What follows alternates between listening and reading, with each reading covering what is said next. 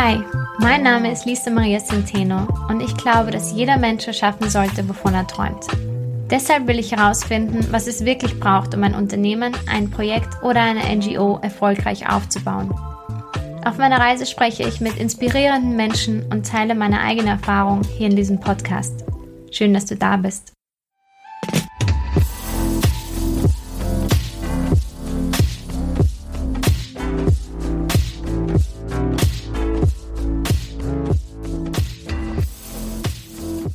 Vor nicht allzu langer Zeit habe ich durch Zufall jemanden endlich persönlich kennengelernt, den ich schon lange kennenlernen wollte. Und zwar war das Markus Gull, auch bekannt als der Story Dude. Markus Gull ist einer der führenden Experten im Bereich Storytelling. Er war sehr lange als Creative Director und Agenturchef in der Werbebranche tätig und ja, heute hilft er Menschen, ähm, Unternehmen, aber vorrangig Menschen dabei, ihre eigene Story zu finden und zu teilen. Markus ist ein international gefragter Keynote-Speaker und berät Unternehmen von Wien bis hin zu äh, seinem zweiten Office in New York. Ähm, er war sogar schon mal in Hollywood beim Film tätig. Das habe ich ganz vergessen zu thematisieren. Darauf muss ich ihn das nächste Mal ansprechen. Zudem ist er ein wunderbar herzlicher und leidenschaftlicher Mensch, wenn es um sein Herzensthema Story geht. Ja, das hat mir sehr, sehr gut gefallen. Und bei unserem ersten Treffen habe ich gleich mal ein Interview mit ihm für Business Circle zum Thema Storytelling gemacht. Und dabei hat er etwas gesagt, das mich nicht mehr losgelassen hat. Ja, genau darum geht es heute in dieser Folge. Und zwar warum viele Unternehmer gar nicht wissen, in welchem Business sie eigentlich tätig sind. Außerdem sprechen wir noch darüber, warum das eigene Anliegen so wichtig ist und wie du dein eigenes Anliegen finden kannst, was Story damit zu tun hat und warum Story so wichtig ist, wie man seine Vision findet und ja, auch warum die Vision nie erfüllt werden kann. Was ich ganz besonders fand, ist, dass Markus seine eigene Story geteilt hat mit uns, äh, wie er zum Story, Story Dude wurde und warum wir alle etwas unternehmen sollten. Und ja, er hat auch gesagt, warum die Grundlagen dafür so wichtig sind. Es war ein super cooles Gespräch, ähm, jede Menge Inspiration. Ich wünsche dir ganz viel Spaß bei der Folge. Los geht's.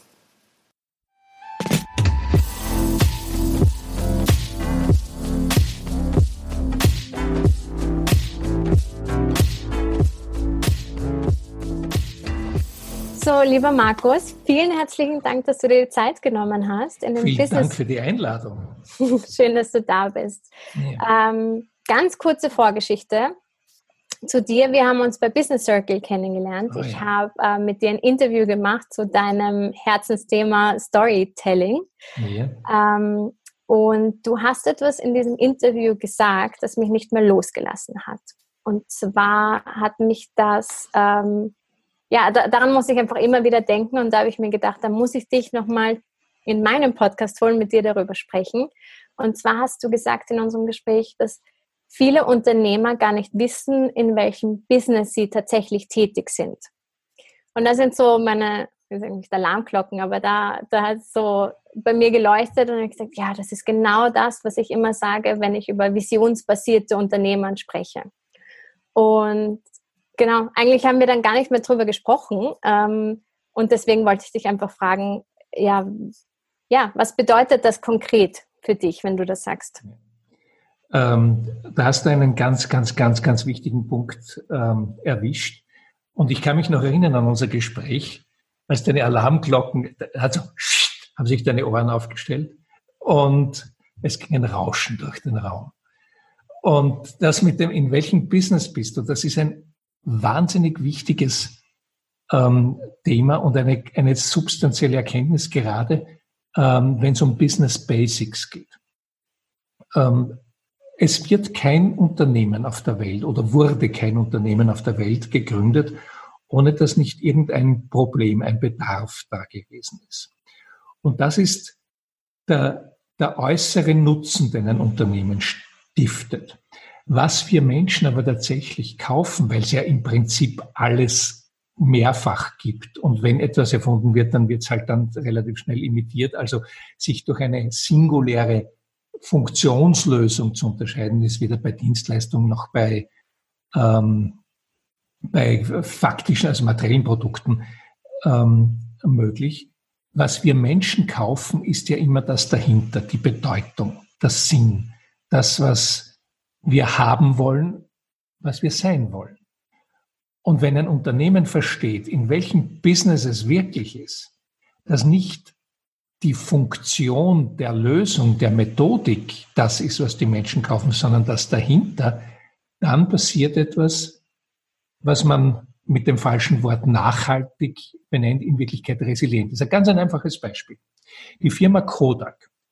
Die Firma Kodak wurde 1888 gegründet aus, und damals war Fotografie, Kodak, wer sich überhaupt noch erinnern kann an diese, diese Marke, damals war Fotografie etwas hochkompliziertes, giftig, teuer, äh, schwer zu machen.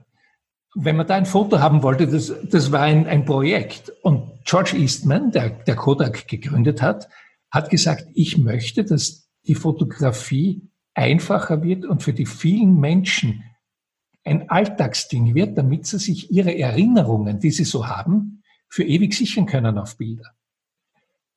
Also er war nicht im Business der Fototechnologie, Filme, vor allem Filme wurden ja dann hergestellt, aber auch, die haben dann auch Chemie und, und, und Geräte und alles mögliche hergestellt, sondern sein Business war, ich will die vielen Menschen mit versorgen, dass sie sich ihre Erinnerungen einfangen können. Und hat eben dann die verschiedenen Sachen gebaut. Und, und die waren weltmarktbeherrschend in einer Dimension, sowas kann man sich ja heute überhaupt nicht mehr vorstellen. Und 1974 hat ein Typ, ich glaube Steve Sasson hieß der, bei Kodak die Digitalfotografie erfunden, 1974. Und hat das vorgestellt. George Eastman war damals nicht mehr der Chef. Ich glaube, ich weiß nicht, ob er noch gelebt hat. Und dann haben alle gesagt, nein, wir sind ja nicht verrückt und machen uns das Filmgeschäft kaputt, indem wir Digitalfotografie aufbauen. Und damals gab es etwas, den sogenannten Kodak Moment. Ähm, also das war im amerikanischen Sprachgebrauch aus der Werbung kommend so eingebürgert, dass man gesagt hat, wenn so ein unwiederbringlicher Moment, an dem wir ewig uns erinnern wollen, ah, that's a Kodak Moment. Und Kodak hat dann einen Kodak Moment im umgekehrten Sinn erlebt. Die haben die Digitalfotografie nicht gemacht, aber alle anderen haben es gemacht. Und Kodak hat dann Milliarden verdient in Lizenzierung dieser Technologie bis zum Jahre 2012. Dann war Kodak in Konkurs weil sie nicht verstanden haben, in welchem Business sie sind. Sie sind im Erinnerungsbewahrungsbusiness. Und hätten sie das gemacht, hätten sie ihre Technologien weiterentwickelt und, und, und, und, und. Wahrscheinlich wäre Digitalfotografie heute viel weiter, als sie schon ist, wenn sie seit 1974 entwickelt worden wäre. Und da muss man das verstehen. Drum, wenn man das versteht, erkennt man auch, dass Nike nicht im Sportartikelbusiness ist, sondern im Ermöglichungs-, Ermächtigungsbusiness. Just do it wenn man ver versteht, dass Apple, die machen ja nicht, nicht nur geile Geräte, sondern da steckt ja was dahinter. Als Steve Jobs und Steve Wozniak Apple gegründet haben, in den 70er Jahren, waren sie hoch misstrauisch gegen das Establishment. Damals Kalter Krieg, Vietnam etc. etc. Und sie wollten mit Hilfe von Technologie den einzelnen Menschen mächtig machen, dass er sich gegen auch eine Übermacht durchsetzen kann. Wer sich noch erinnern kann, da gab es 1984 den berühmten Launch-Spot vom Mac, der 1984 hieß, der das zum Thema hatte und dann 1989 äh, 87, ähm, ähm, 88, so in, dieser Zeit, als die Think Different Kampagne. Wir hatten immer das Thema, deine Kreativität kommt zur Entfaltung. Und das schaut mal aus wie ein iPhone, das schaut mal aus wie ein iPad, das schaut mal aus wie ein Mac. Aber in diesem Business sind die. Und alle diese Unternehmen, die wir so bewundern, haben das verstanden, viele intuitiv, viele absichtlich. Red Bull, die machen ja keine Energy Drinks, die geben dir, sagen sie auch, verleihen Flügel. Ähm, also sie, äh, die verkaufen nicht einmal Klaviere, sagen wir, sie verleihen Flügel. Was für ein Wortwitz. Äh, aber die sind im Abenteuer und, und, und, ähm, äh, und in dem Business, wo, wo sie dich äh, eben beflügeln, trau dich, Abenteuer, Challenge und so weiter und so fort. Und das Getränk ist nur mehr in Wirklichkeit ein Mittel zum Zweck. Und um das geht's. Und wenn du das als Unternehmen verstanden hast, was deine Bedeutung ist, dann wirst du resilient sein können, egal was technologische Entwicklungen oder was auch immer ähm, betrifft. Das war's für heute, oder? Sind wir schon du bist fertig erschöpft. Beantwortet. Nein, ich bin, ich bin begeistert. Super, super cool. Das taugt mir so sehr. Würdest du sagen, dass all diese Unternehmen eine Vision haben, von der aus sie gestartet haben und der sie sich treu geblieben sind? Oder was haben all diese Unternehmen gemeinsam? Naja, ähm, interessanterweise, wenn man so, ähm, es gibt ja den schönen Satz, das Leben wird nach vorne gelebt und nach rückwärts verstanden. Und das gilt logischerweise auch für Unternehmen, weil viele intuitiv Sachen richtig und gut machen und erst im Rückspiegel erkennen, hey, deswegen war das jetzt gut und richtig und dann können sie darauf aufbauen. Und manche fangen gleich äh, mit so einem Gründungstraum, mit so einer Vision an, wie zum Beispiel Patagonia. Oder gibt es auch in Österreich der, der Hermann Neuburger mit Hermann, der fleischlosen Variante vom Neuburger Leberkäse, den man nicht Leberkäse nennen darf. Ähm, das, das sind die, die smarten Unternehmer, die, die sagen, Uber yourself before you get Kodak. Das heißt, heißt ja. Ähm, und was genau, was genau bedeutet das? Naja, greif lieber dein eigenes Businessmodell an, bevor es die anderen tun. Ähm, ja. Und äh, mach kein Startup, sondern ein Smartup, wenn du ein, ein bestehendes Unternehmen hast. Und die haben also die ganz starken Unternehmen haben meistens eine Unternehmerpersönlichkeit dahinter und haben natürlich eine Vision, weil sie sagen, das ist die Aufgabe, die wir haben und die haben wir zu erfüllen. Und das ist letztlich auch das, was einen selbst erfüllt. Denn, und das ist auch noch ein ganz ein wichtiger Punkt, es geistert ja zu Recht seit einigen Jahren äh, der Golden Circle von Simon Sinek durch die Welt, den so viele Menschen zitieren, dass er, glaube ich, gar nicht mehr von Simon Sinek ist. Und äh, es ist ein ganz, ganz großartiges System. Beginne mit deinem Warum. Aber, und das ist etwas, was ganz, ganz wichtig ist zu verstehen, das Warum hat zwei Nährwurzeläste. Das eine ist das Wofür und das andere ist das Für wen. Denn das Warum liegt immer in der Vergangenheit. Irgendein Auslöser, der, ich weiß es nicht, in deiner Kindheit, in deiner Jugend, äh, in deiner jüngeren Vergangenheit war, wo du gesagt hast, das ist mein Beweggrund. Hier beginnt meine unternehmerische Heldenreise. Das liegt zurück. Aber das Ziel ist immer nach vorn. Du musst immer schauen, für wen ist das gut und wofür ist das gut. So entstehen starke Unternehmen. Und so können sich auch Unternehmensvisionen weiterentwickeln. Und das macht auch letztens, letztlich das aus, warum es sehr viele Unternehmer gibt, die mit so einem heißen Herzen in ihrer Aufgabe aufgehen, also im positiven Sinne nicht sich auflösen, sondern aufgehen, aufblühen, sich öffnen, äh, beseelt sind im positivsten Sinne von dem, was sie zu tun haben, weil sie wissen, ich habe hier eine Aufgabe zu erledigen, die mich gefunden hat und die ich gefunden habe. Und das mache ich jetzt und das ist mein Ding. Also wie du zum Beispiel auch für dich jetzt zumindest einmal für diesen Lebensabschnitt, in dem du bist, sagst, ich mache meine Business Basics, das ist für mich so wichtig, ich denke, da kann ich was beitragen. Und du hast ja sicher auch äh, mit deinem Projekt eine Vision. Äh, das ist, und das ist auch wichtig bei einer Vision, die kann natürlich nie erfüllt werden. Sonst ist es keine Vision, sonst ist es ja ein Ziel. Ähm, also die Vision heißt immer, in einer perfekten Welt ist dieses und jenes. Also braucht man uns nicht mehr. Schon alleine deswegen darf eine Vision nie erfüllt werden. Äh, aber das entwickelt sich ja immer weiter. Und auf das steuert man zu. Das ist so wie ein Leuchtturm. Das ist, äh, und damit sind wir wieder bei Story. Das ist das, was uns die Perspektive gibt. Das ist das, was uns die Richtung gibt, was uns den Fokus gibt. Oder wie es Joseph Campbell, der ähm, die Heldenreise beschrieben hat, diesen Monomythos so wunderschön gesagt hat, follow your bliss. Folge deiner, in Deutsch heißt das Glückseligkeit, da gibt es gar, gar kein so ein Wort dafür und das klingt dann immer ein bisschen cheesy, wenn man das sagt, aber Folge deiner Bestimmung, deiner Aufgabe. Jeder Mensch hat eine Aufgabe. Und das ist für manche oder für viele eine unternehmerische Aufgabe. Es muss gar nicht das sein. Andere sagen wieder, ich möchte, ich weiß nicht, äh, beste Mama, beste Papa der Welt sein. Ich möchte äh, dieses oder jenes tun. Aber es hat jeder sowas in sich. Groß, klein, ähm, für viele bedeutend, für wenige bedeutend. Äh, aber sowas hat jeder. Das ist die Story, die wir Menschen haben. Weißt du, was ich mich immer gefragt habe?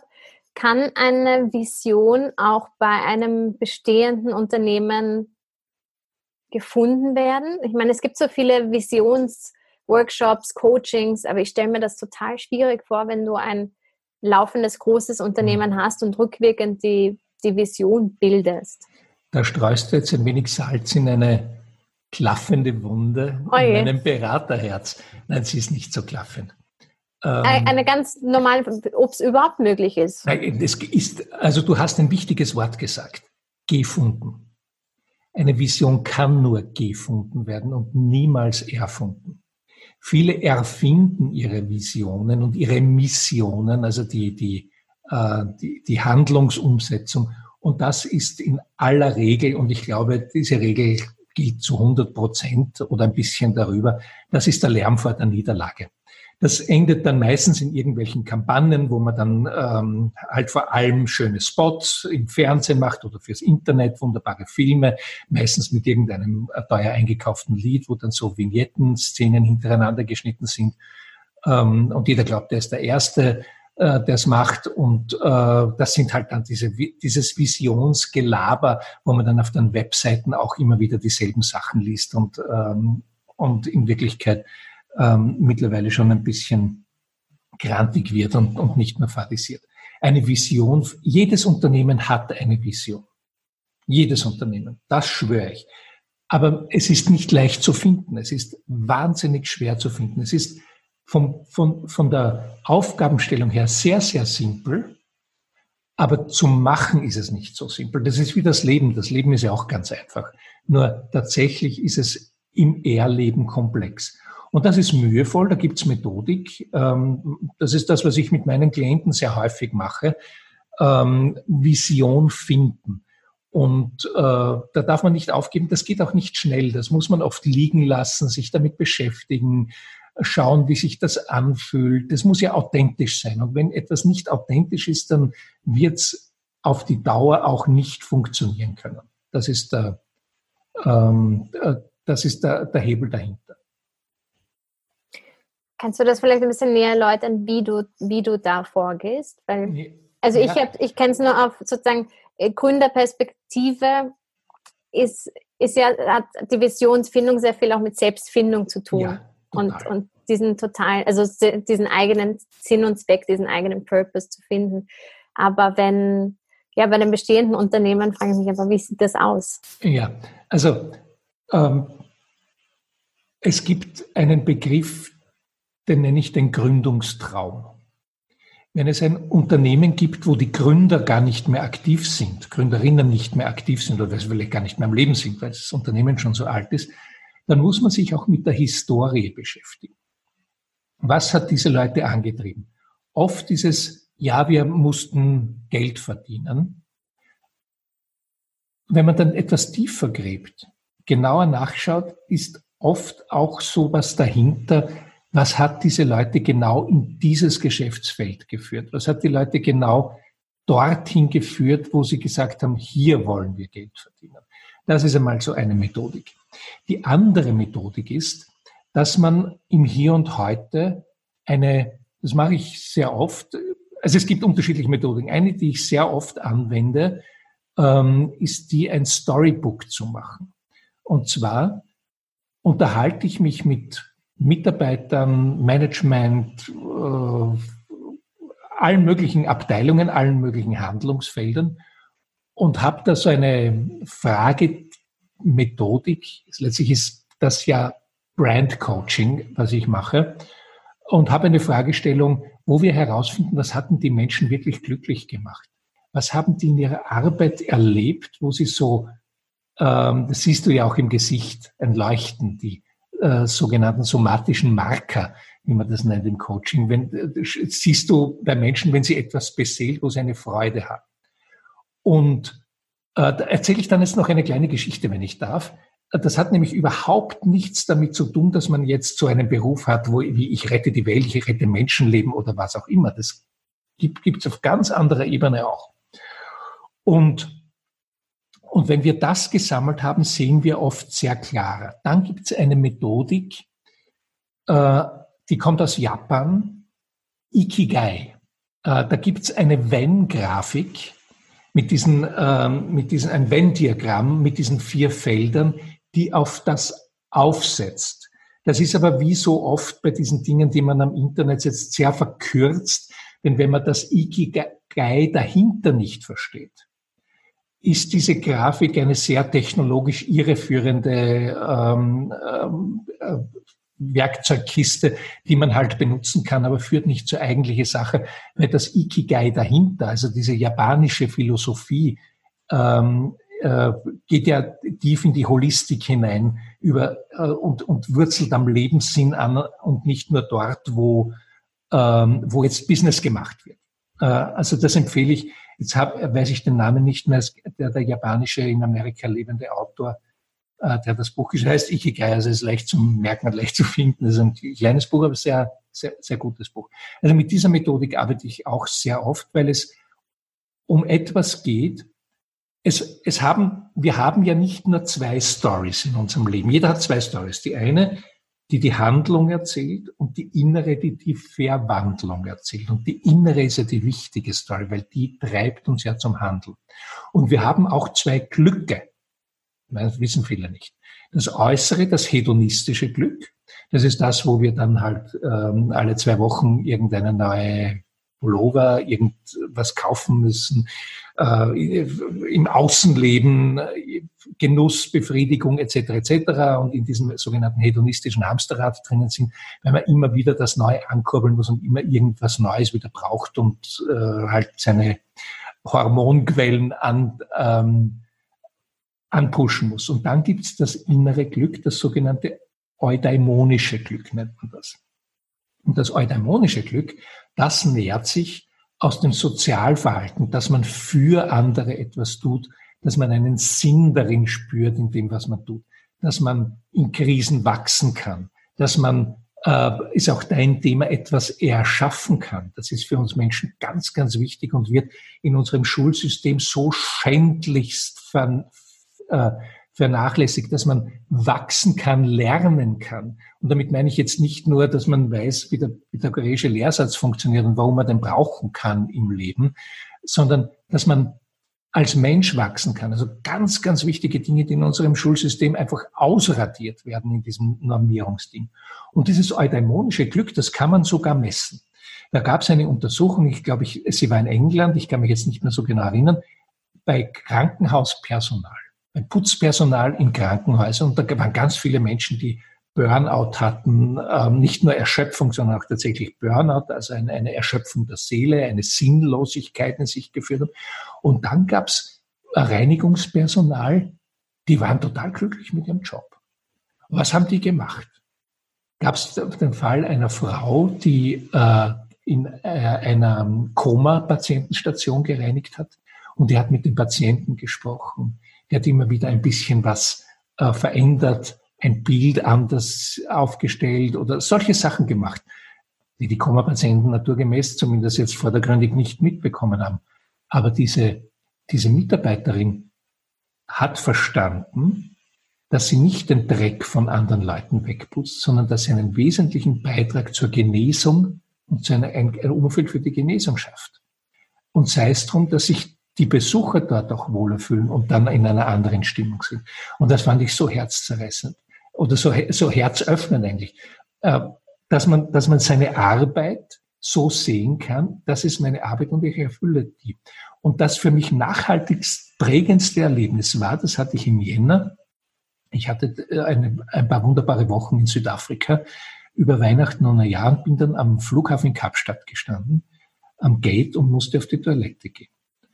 Und äh, jetzt hat natürlich, wenn ich sowas sage, jeder das Bild im Kopf, Kapstadt Flughafen, Toilette, äh, Drama, äh, Ledersohle vielleicht noch auf den Schuhen, äh, das Tor zur Hölle ist geöffnet. Ich komme dort hinein, da steht ein Mann, ein schwarzafrikanischer äh, Mann, ich würde sagen Ende 40, mit einer schönen Hose, mit einem schönen Hemd und begrüßt mich und alle anderen seiner Kunden mit den Worten, Welcome to my office, enjoy your meeting und führt dich dann hinein. Also der, der Schmäh an sich ist für mich natürlich sowieso schon einmal Nobelpreis verdächtig.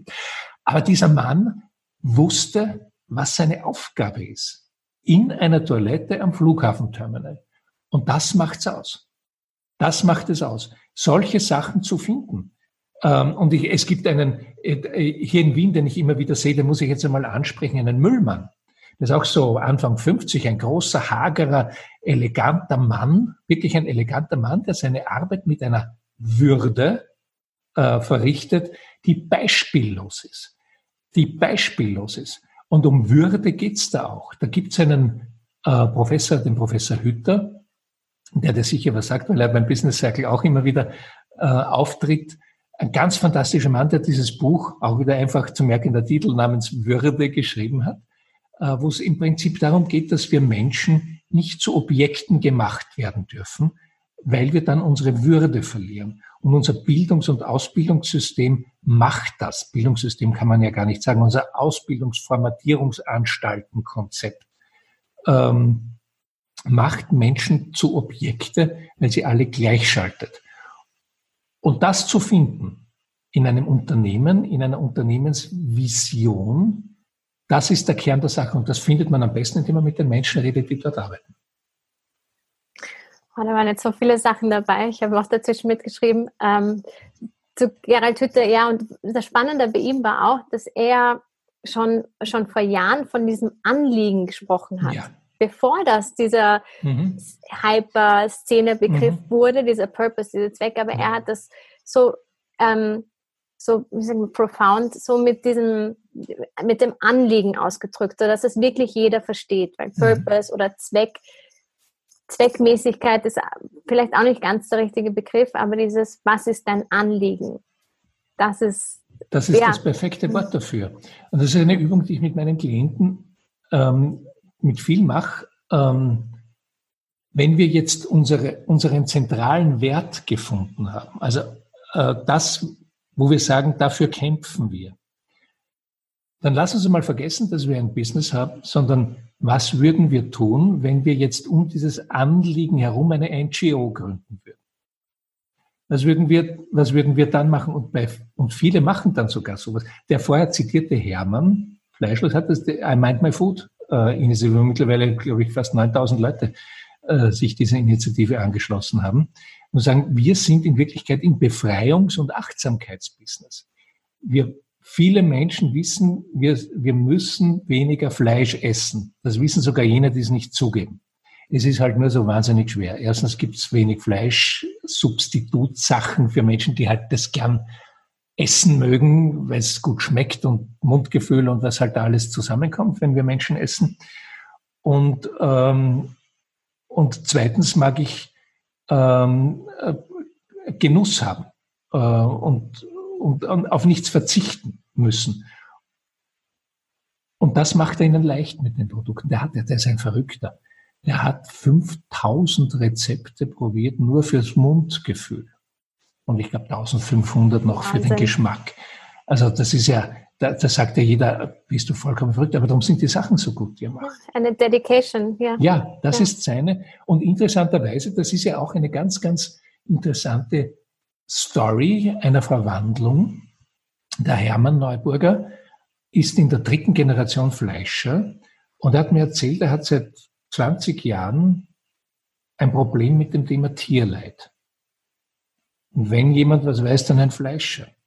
Er gesagt, wir müssen da was anders machen. Und das hat er gemeinsam mit seinem Sohn, der eigentlich überhaupt nicht, der Thomas, mit dem er das gemeinsam macht, ist das Fleischlosprojekt, äh, oder Fleischfrei-Projekt, muss man sagen, äh, der ist eigentlich Wirtschaftsjurist. Äh, und der hat gesagt, ich hätte das Unternehmen nie, wäre nie in das Unternehmen eingestiegen, hätten wir dieses Projekt nicht. Also die haben eine Mission. Wir als Menschen, die wirklich aus der Fleischindustrie kommen, wissen, wir müssen mit dem Thema Fleisch anders umgehen, als wir es jetzt machen. Besser umgehen, gescheiter umgehen.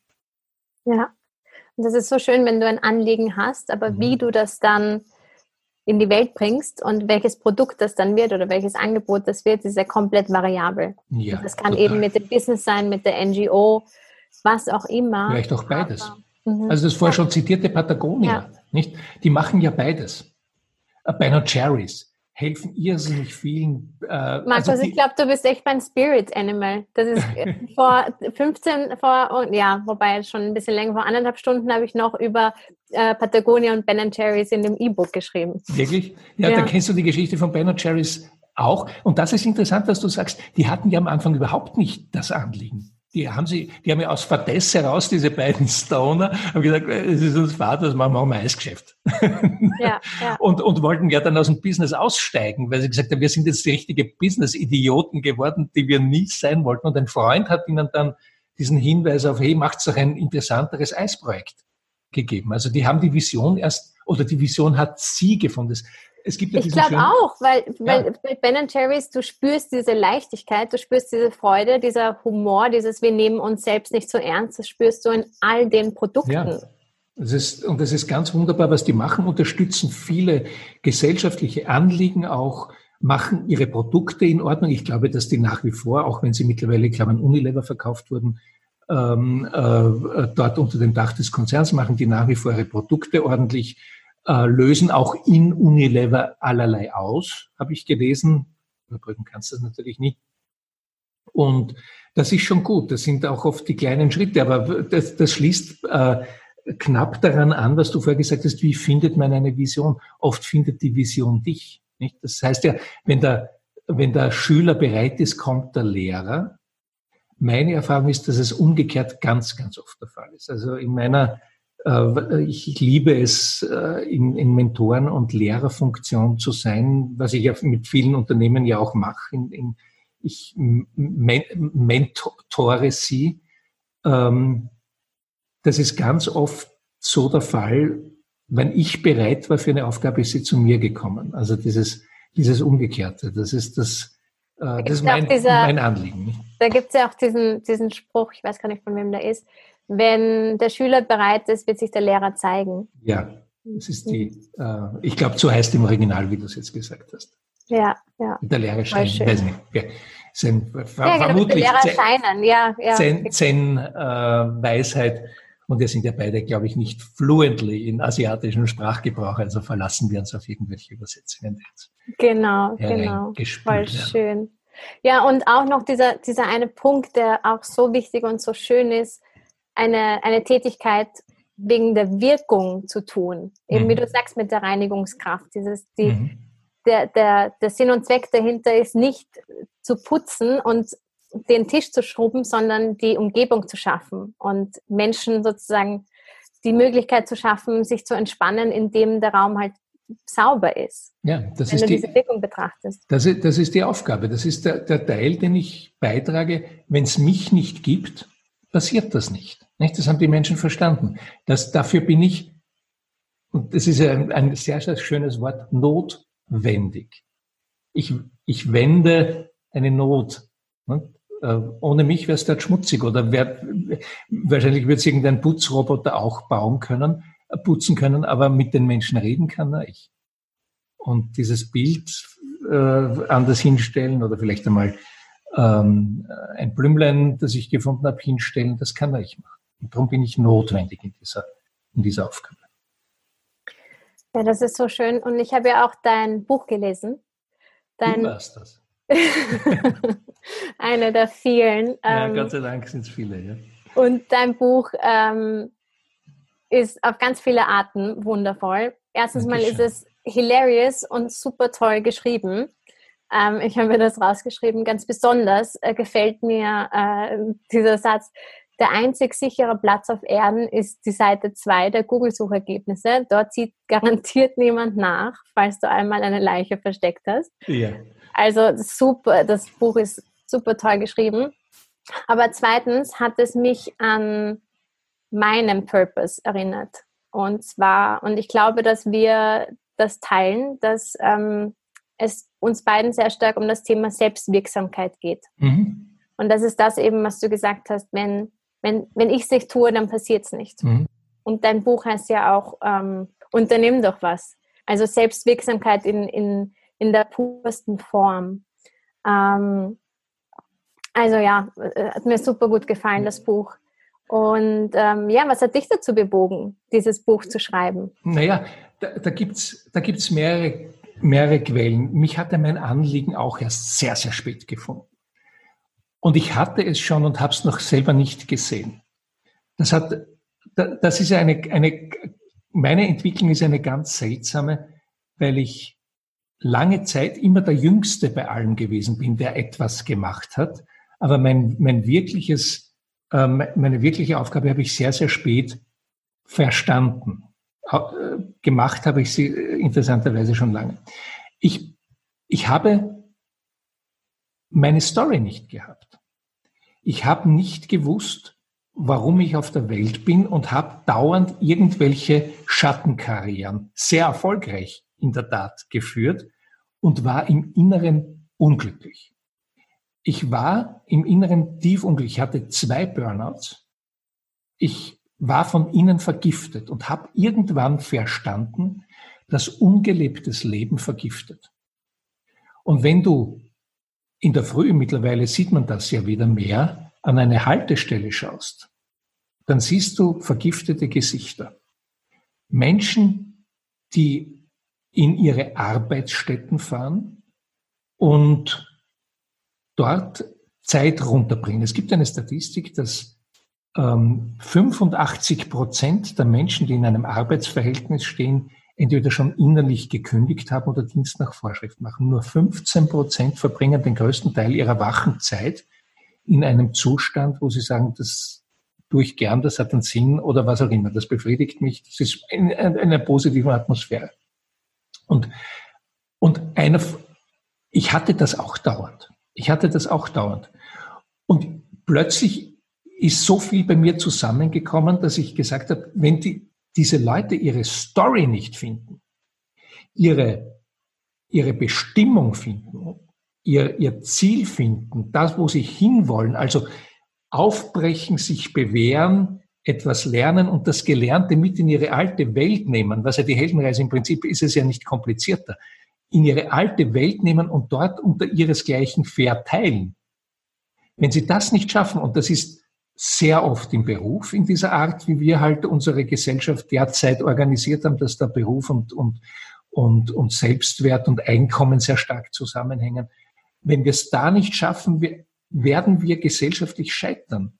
Und wenn die digitale Transformation dann das tut, was sie tun soll, nämlich Menschen von Arbeit befreien, dann werden 20, 25, 30 Prozent, vielleicht noch mehr Menschen ohne Arbeit sein, dann werden sie irgendein Grundeinkommen kriegen müssen, logischerweise. Das ist aber, glaube ich, nicht die Haupt, die Hauptthematik, die unsere Gesellschaft weltweit vor Augen hat, sondern die Hauptthematik heißt, wer erklärt diesen Menschen die Welt? Wie erklären sich die Menschen selber die Welt? Was fangen die mit ihrem Leben an? Wer erklärt ihnen die Welt? Irgendein Geblärre im, im äh, Dschungelcamp? Die Heidi Klum? Wer wird ihnen also wenn diese Menschen ihre Story nicht haben, ihre Bestimmung nicht haben, mit sich selbst etwas Positives anzufangen wissen, dann werden wir in einer Gesellschaft leben, wie man ja heute schon sieht, die nur ein Gegeneinander, ein Hass, ein Beurteilen, ein Verurteilen, eine im Außen orientierte ähm, Anklammerung an schrecklichen Dingen, das wird eskalieren. Wir müssen es schaffen, dass Menschen in sich wieder ähm, etwas finden, ein Ziel, einen Halt, einen Sinn, eine Story haben. Und das hat mich dann irgendwann einmal in der Kumulation dieser Erkenntnisse ähm, auch hineingeführt und ich, das ist für mich verblüffend, wie viele Menschen dann, wenn sie das einmal ähm, verstehen oder, oder ihnen ein Licht aufgeht, wenn wir über das Business reden, für sich selber daraus ähm, die Rückschlüsse ziehen. Und das hat mich in, zu diesem Buch auch inspiriert.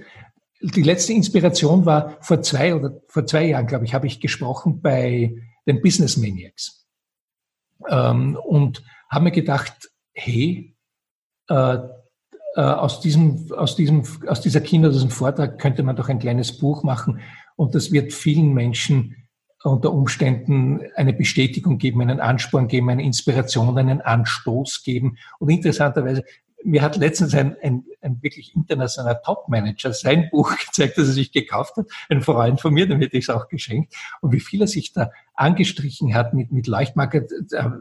Das war für mich so be wirklich berührend, dass man gedacht habe, hey, das war ja gar nicht die Intention von diesem Buch, aber wunderschön, dass das, äh, dass das vielen Menschen so ein oft auch positive Bestätigung für das, was sie tun gibt, was ja diese Anstifter und Brandstifterbüchlein sehr oft machen. Auch ich kenne viele von, von denen.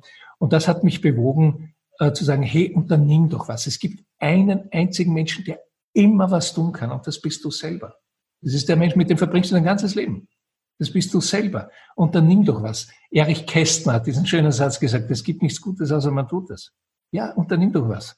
Das ist deine Story. Und in dem Augenblick, wo du etwas tust, setzt sich schon etwas in Bewegung. Was ist dann, ne oft ehrlich gefragt, was ist jetzt der, äh, der beste Schritt, den ich machen kann? Das ist ganz einfach der nächste. Denn der nächste führt zum übernächsten. Und so sind viele, viele kleine Schritte. Denke mal als Baby. Der beste Läufer der Welt, Weltrekordhalter, wie hat er angefangen? Am Boden, am Bauch ist er gelegen und hat nicht einmal einen Schritt machen können. Hey, alle fangen so an, dass kein, Unter, kein Unternehmen auf der Welt hat ewig existiert. Irgendwann hat jemand gesagt, hey, lass uns das probieren. Oder wie das Richard Branson so schön sagt, screw it, let's do it. Lass uns ausprobieren. Lass uns machen. Und wir lernen die ganze Zeit dabei. Und das ist auch das Schöne am, am unternehmerischen Tun. Und wir müssen viel, viel, viel, viel mehr Menschen ähm, äh, wieder dazu begeistern, einfach sich ins eigene Leben einzumischen. Das Unternehmen, was kleine Kinder eigentlich haben. Kleine Kinder haben diese Eigenschaft von Unternehmen. Selber machen, selber machen, selber machen. Äh, Mama, schau, was ich kann. Und immer fragen, warum, warum, warum. Was einen eigentlich bei kleinen Kindern manchmal auf die Nerven geht. Aber das sind unternehmerische Grundtugenden. Die hat jeder in sich. Und dann gibt es so Leute, ich weiß nicht, ob der was sagt, der Johannes Lindner von der Initiative for, for Teaching Entrepreneurship, IFTE, ein Österreicher, der auf der ganzen Welt herumgeflogen wird, weil er so eine Koryphäe ist, mit Schülern, Jugendlichen, aber vor allem eben Schülern, äh, jungen Menschen, die noch in die Schule gehen, diese unternehmerischen Skills zu entwickeln. Selber was tun, selbstständige Menschen in einer starken Gemeinschaft. Darum geht's. Und da muss nicht unbedingt ein Unternehmen gründen. Wenn es viele Menschen machen, umso besser.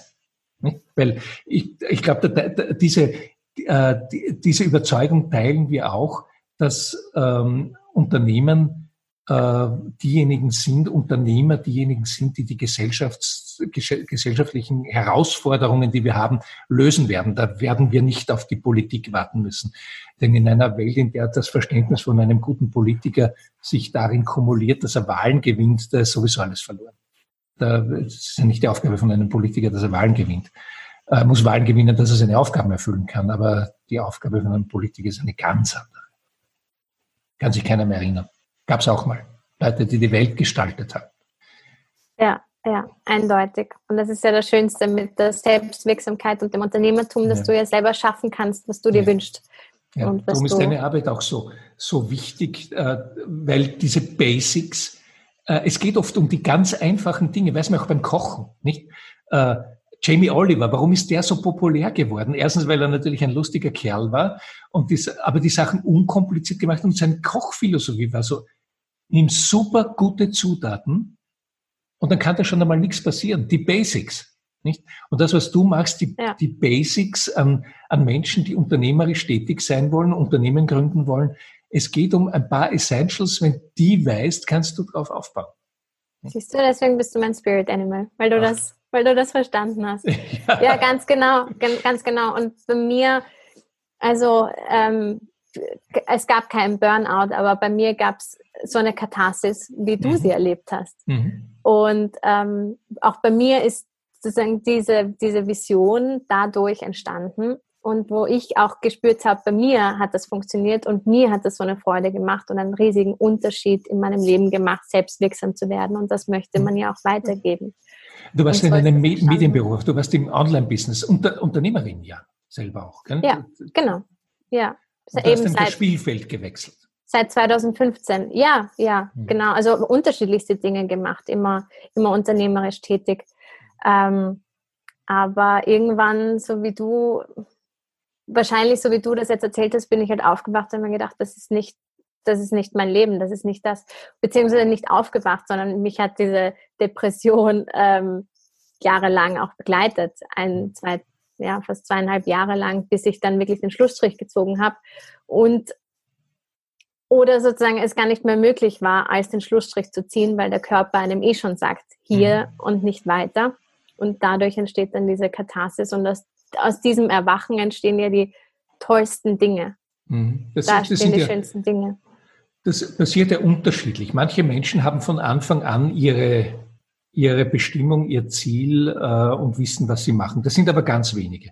Bei manchen schlägt das wieder Blitz ein. Mir hat der Matthias Hombauer, äh, der dir vielleicht was sagt, der Rockstar-Fotograf, äh, ähm, ein, ein, ein Wiener, der äh, Rockstars fotografiert, also bis hin zu den Rolling Stones, auch für den Rolling Stone, der eigentlich Molekularbiologe ist äh, und am Tag seiner Sponsion, äh, der war schon in der Forschung tätig, äh, am Tag seiner Sponsion hat er sein Fotografengewerbe angemeldet, weil ihm beim Radfahren die Eingebung gekommen ist, ich möchte Rockstar-Fotograf werden. Und er konnte aber nicht fotografieren. Das hat, das hat den, äh, ich glaube, es war an der, äh, in der Landesgerichtsstraße, er hat es mir eh genau erzählt, und das war so hinreißend. Und der, der hatte diese Eingebung, ich will das machen. Und hat das dann gemacht. Und ist, der hat einen super Podcast, wo er mit den 100 besten, also Legenden-Rockstar-Fotografen äh, äh, Podcast-Folgen aufgenommen. Er ist selber mittlerweile eine international, also den fliegen sie auf der ganzen Welt herum, damit er Rockstars fotografiert, hat einen Online-Kurs, wo du es auch lernen kannst, also er gibt dieses Wissen auch weiter. Also ein ganz fast, also solche Sachen ist es oder so wie bei uns, dass das ein schleichender Prozess ist, ähm, wo du teilweise leidest, dass das Wort Katharsis, das du benutzt hast, ist ein, ein sehr gutes, weil das ist eine schmerzhafte Reinigung von etwas, weil man ja sich so wahnsinnig schwer tut, aus seiner Komfortzone auszubrechen. Nicht? Da gibt's ja, das ist ja äh, diese, dass man da mal vorkommt an den Rand dieser Komfortzone. Da muss ja der Schmerz schon ganz groß sein, dass man hineingeht in dieses Unbekannte, weil man hat ja man hat ja nicht die, also man hat Angst vor Neuem, das stimmt ja nicht, man hat Angst vor dem Unbekannten. Und man sagt, hey, wer weiß, ob es dort besser ist. Und das, was ich jetzt habe, kenne ich wenigstens. Und so schlecht ist das ja auch nicht. Und dann hört man die inneren Stimmen, die ja in Wirklichkeit nur die Stimme von der Mama sind. Die sagt, bist du verrückt, mein Kind. Das kannst du nicht machen. Sei dankbar. Und all diese diese Themen. Das ist ja alles, was einen so in diesem sicheren Hafen hält, aber man spürt auf der anderen Seite auch, das ist zwar ein sicherer Hafen, aber das ist nicht dort ein Hafen. Ein Schiff kann man nur manövrieren, wenn es in Bewegung ist. Ich muss mein Schiff in Bewegung bringen. Und, äh, und auch bei Gegenwind, da muss man halt ankreuzen gegen den Wind. Aber ich muss da raus. Nicht? Und das ist sehr, sehr, sehr schmerzhaft.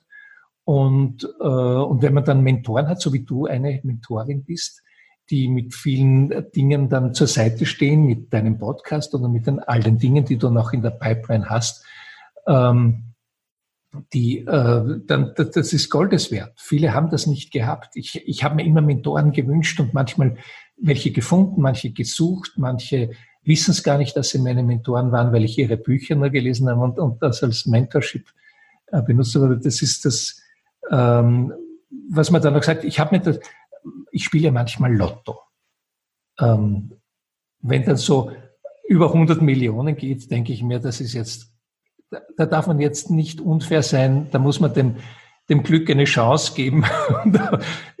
das Glück hat die Chance nie genützt, das ich ihm gegeben habe bis jetzt. Und da denke ich mir manchmal, wenn ich jetzt 120 Millionen Euro gewinnen würde, was würde ich machen? Ich würde genau das machen, was ich jetzt mache. In einer anderen Art und Weise. Ich würde natürlich viele Dinge weiter anschieben, größer anschieben, äh, aber ich würde jetzt nicht äh, aufhören, im Gegenteil, ich würde genau das noch intensiver machen, mit, mit weil ich das so wahnsinnig gern mache. Das ist auch eine meiner absoluten Lieblingsfragen im Leben. Was würdest du tun, wenn Geld keine Rolle spielen würde? Und Weil ich glaube, ohne Ende hättest. Ja, und, und das auch noch. Aber es, ich glaube, es, es ist ein bisschen leichter, mutig zu sein, wenn du finanziell abgesichert bist. Dann ist es nicht mehr Mut, glaube ich. Vielleicht, ja. Ähm, aber da kommst du auch so gut drauf. Ist das gerade das Richtige für mich oder ist es das Richtige überhaupt für mich? Mhm. Und das ist das Schönste auf der Welt, wenn man sagen kann, wenn Geld keine Rolle spielen würde, ich würde genau das Gleiche machen. Würdest du das machen? Ganz genauso, ja. ja. Und bei dir auch, das ist das Allerschönste, wenn man das sagen kann. Und was ich auch noch so schön fand, ist, dass du, dass du heute der Mentor bist, den du dir damals gewünscht hast. Ja, vielleicht ja. ist das auch so ein, ähm, so ein, ein Ruf, der, der einen ereilt. Ähm, ich, das, es, es macht, es erfüllt mich, ich muss das wirklich so mit diesem, mit diesem pathetischen Wort sagen, es erfüllt mich, wenn ich dann auch Feedbacks bekomme, äh, Leute, die, die mir über nicht, LinkedIn schreiben, die ich überhaupt nicht kenne, die sagen, hey, danke, dass du, das, das waren so wichtige Gedanken, die mich so weitergebracht haben. Ähm, äh, das, das ist einfach wirklich, wirklich eine schöne Aufgabe. Und, und ganz besonders schön ist, wenn man beides verbinden kann, dass, dass man auch sein, sein Income hat, dass man das zum Beruf machen kann. Ja. Und ja, das, das ist oft so, dass man die Lücke füllt, die man selber gespürt hat. Das ist dann die, die Aufgabe. Ich hätte mir immer gewünscht, das. Nicht? Ja. Siehe Apple. Nicht? Ja, ja. Sagt man so schön, sei die Veränderung, die du in der Welt sehen möchtest. Ja. ja. Sei der Mentor, den du gern gehabt hättest. Genau, genau. Ja, ähm, lieber Markus, ich glaube, wir könnten jetzt eh noch ewig äh, weitersprechen, ja. aber es wird sicher nicht das letzte Mal sein. Ja, denn du kommst ja auch zu mir in meinem Podcast. Und Darauf da freue ich mich ganz, schon sehr. Ich mich auch und, und da werde ich dir ganz viele Fragen stellen. Sehr toll, ähm, ich liebe es, über mich selbst zu reden. Wunderbar. Na gut, dann wirst du Gelegenheit haben. Ähm, meine Podcast-Folgen dauern ja in der Regel 48 Stunden. Super, und, umso besser. Ich habe jede Menge äh, zu erzählen. Wo, wobei man auch schlafen kann zwischendurch. Das ist ein stiller Podcast. Das stimmt natürlich nicht. Aber kennst du eigentlich den, da gibt es einen Podcast von der Zeit, äh, von der Zeit, Zeitschrift, Wochenzeitung, die, die Zeit. Äh, die haben mehrere Podcasts und einer heißt Alles gesagt. Und die haben teilweise wirklich Podcasts von dauern sechs Stunden. Wirklich? Ja, die reden und ohne Ende und es ist, wird ja teilweise nicht langweilig dabei. Ja. Also zwei, drei, vier, sechs Stunden. Sechs Stunden, glaube ich, ist der Rekord gewesen, den ich bis jetzt gesehen habe. Ja, aber ich kenne das auch von Podcast-Folgen, die über anderthalb Stunden dauern. Klar musst du dazwischen mal abbrechen, aber wenn dich das, das Thema interessiert und mhm. du die Personen, die Sprecher sympathisch findest, dann kommst du auch wieder darauf zurück. Also und wenn du dir anderthalb Stunden anhörst, dann höre ich mir auch sechs Stunden an. Ja. Mit Pause dazwischen. Ähm, wir können es ja mal ausprobieren. Wir probieren es. Ich habe mal gedacht, aber äh, mein Team hat mich dann davon abgebracht, weil sie gesagt haben, das ist jetzt eine zu blöde Idee, auch wenn sie richtig wäre, ob ich meinen Podcast nicht nennen sollte vom Hundertsten ins Tausendste. Weil es ähm, passend ist zu deinem ja, Podcast Eben, man kommt dann immer, man schweift ja. herum und irgendwann kommen wir wieder zurück, meandert. Und ich habe gesagt, das stimmt schon, dass, äh, dass das äh, zu dir passt, aber ein Podcast nennen wir nicht so. Jetzt heißt ja. dann No Story, No Clock. Aber das ist äh, ja ein Zeichen dafür, dass, dass du was richtig machst und dass du die richtigen Leute einlädst und dass da diese Leidenschaft dahinter ist, weil es geht auch anders. Deswegen genießen wir das sehr, wenn es so schön ist. Juhu. ja. Okay, lieber Markus, vielen herzlichen Dank für deine ganzen Insights, für deine Geschichte, die du mit uns geteilt hast, für, ja, für, für dein ganzes Wissen, das du weitergegeben hast. Ähm, es Danke, war sicher nicht das letzte Mal. Ja, Jederzeit. Ger gerne wieder. Ich freue mich auf deinen Gegenbesuch in meinem Podcast. Und ich, ähm, da habe ich, ich habe ganz viele Fragen, nämlich, äh, die mir am Herzen brennen, aber die beantwortest du dann bei mir und für mein Publikum, das ja dann unser Publikum ist. Ja, das war mein Gespräch mit Markus Gull. Ich hoffe, es hat dir genauso gefallen wie mir. Wir sind auch ein bisschen vom Hundertste ins Tausendste gekommen ähm, und alles davon war unglaublich wertvoll und inspirierend. Ich gebe dir wie immer alle Links äh, in die Show Notes. Ähm, Markus hat unfassbar viel wertvollen Content zum Thema Story, Storytelling, Branding. Er bietet Workshops und Coachings an, gibt Keynotes, hat sein Buch geschrieben, hat seinen eigenen Podcast. Ähm, ja, schau dir und hör dir unbedingt alles von ihm an. Ich hoffe, dass du genauso wie ich einiges oder alles aus dem Gespräch mitnehmen konntest. Ja, und jetzt wünsche ich dir noch einen wunderschönen Tag und nie vergessen, du kannst das. Alles Liebe.